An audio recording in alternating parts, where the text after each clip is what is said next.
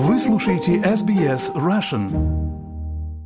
Добрый день, вы слушаете подкаст SBS Russian. У микрофона Виктория Станкеева.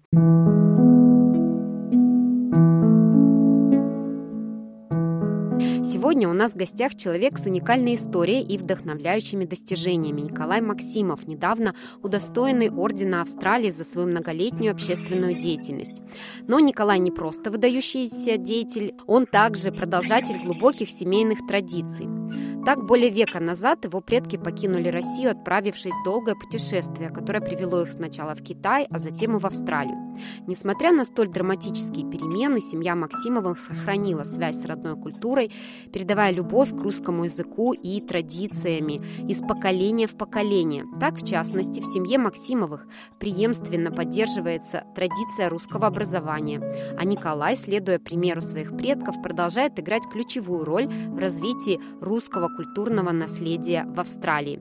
Сегодня мы поговорим с Николаем о его жизни, о том, как ему удается сохранять русский язык и культуру в своей семье, о его вкладе в развитие культурного обмена между Россией и Австралией, а также узнаем, как он видит будущее русского сообщества здесь, на другом конце света. Николай, здравствуйте. Здравствуйте, Виктория. Николай, ваша семья покинула Россию 114 лет назад. Расскажите о том, как вам удалось сохранить русские традиции и язык на протяжении стольких лет. Ну, во-первых, родился в русской семье здесь, в Австралии. И когда был маленький, жил постоянно с бабушкой. И, как я думаю, у многих семей всегда дома с бабушкой все говорили по-русски. У нас даже часто бабушка отказывалась говорить по-английски, так что приходилось говорить на русском языке. Тем не менее, как только мне стукнуло, по-моему, три или четыре года, я поступил в русскую школу имени святого Александра Невского, проучился там 10 лет, ну и в продолжении с общественными проектами и на работе часто использовал русский язык. Да, давайте как раз поговорим о вашей общественной деятельности. Вы более 10 лет руководили крупнейшей русской школой в Сиднее. Расскажите, с чего все началось? Началось, как я сказал, еще, наверное, в 77 или 78 году, когда сам поступил в эту же школу Александра Невского, проучился там 10 лет, потом вернулся чуть позже и помогал, значит, с предметом э, переводов значит, переводить с английского на русский. Преподавал там долгое время. А потом, когда у меня уже и дети свои появились, то как бы дети пришли в русскую школу, и тем не менее, как бы и вступил в родительский комитет, чтобы эм, заниматься продвижением школы, руководить и так далее. Многие знают вас как основателя и бессменного директора. Вы с 2006 года организуете кинофестиваль «Русское возрождение». Николай, как связаны ваша семейная история и ваша роль в организации фестиваля? Ну, во-первых, это было не с шестого, а с четвертого года. Как раз в этом году у нас um, 20 лет будет кинофестивалю.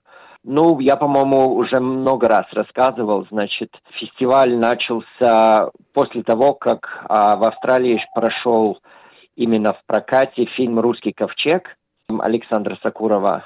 Вот. После этого мы получили поддержку от бывшего, значит, премьера штата Боба Кара.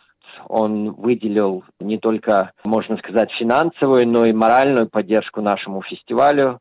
И с того времени мы как бы ежегодно проводили кинофестиваль, приглашали из России очень много артистов, режиссеров, продюсеров, чтобы они приезжали на наши фестивали, встречались с нашими зрителями, рассказывали о своих проектах, о фильмах. И нужно сказать, что у меня всегда была а, любовь к, а, к, к фильмам, не только к русским, но из-за того, что все-таки у меня связь с Россией была и есть, и а, с русским языком, всегда хотелось возобновить кинофестивали в Австралии, а, потому что когда я рос, в Австралии часто проходились советские кинофестивали, и на них в основном были только русские фильмы. А в этом году будет э, кинофестиваль? Вы знаете, мы очень надеемся, что в этом году удастся что-то что сделать. Все-таки нынешняя ситуация не легкая, эм, как как мы, конечно, понимаем. Тем не менее, мы надеемся показать несколько фильмов, чтобы как бы отметить, во-первых, 20 лет кинофестиваля, может быть, пригласить режиссера или актера на фестиваль, чтобы отметить это число. Все-таки нужно отметить, что кинофестиваль это связано в основном с культурой, и все-таки кино это, я считаю, как бы сам, э, самая как бы демократическая отрасль общества и дает возможность людям не вникать в политику и в нынешние проблемы, которые, к сожалению, сейчас затрагивают многих в мире.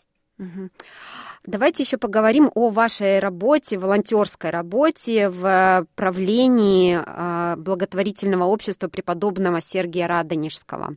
Вот сейчас какую роль вы выполняете?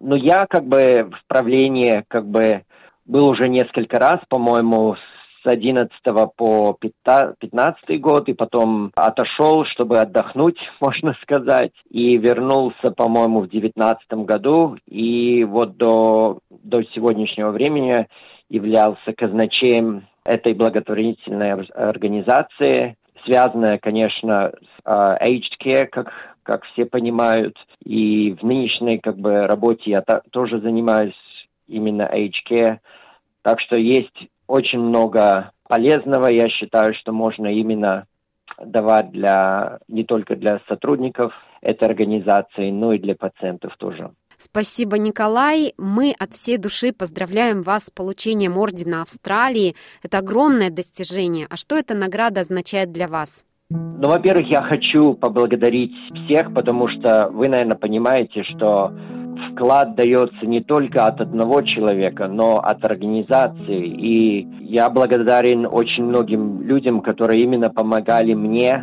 делать то, что я люблю, а это именно давать поддержку русской общины не только в Сиднее, но и в Австралии. Хочу поблагодарить многих людей, я их сейчас не буду перечисливать, потому что их очень много.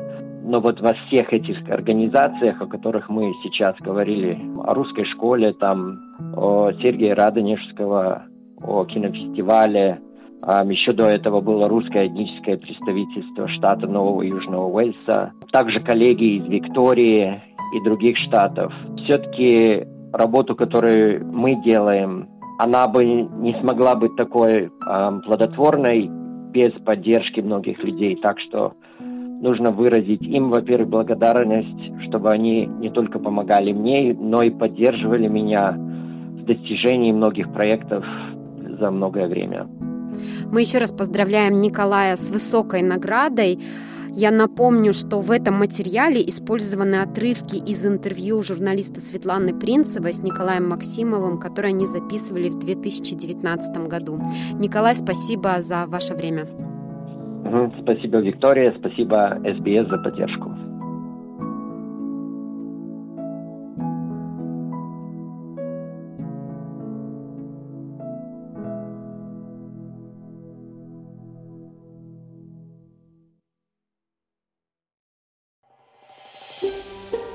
Хотите услышать больше таких историй?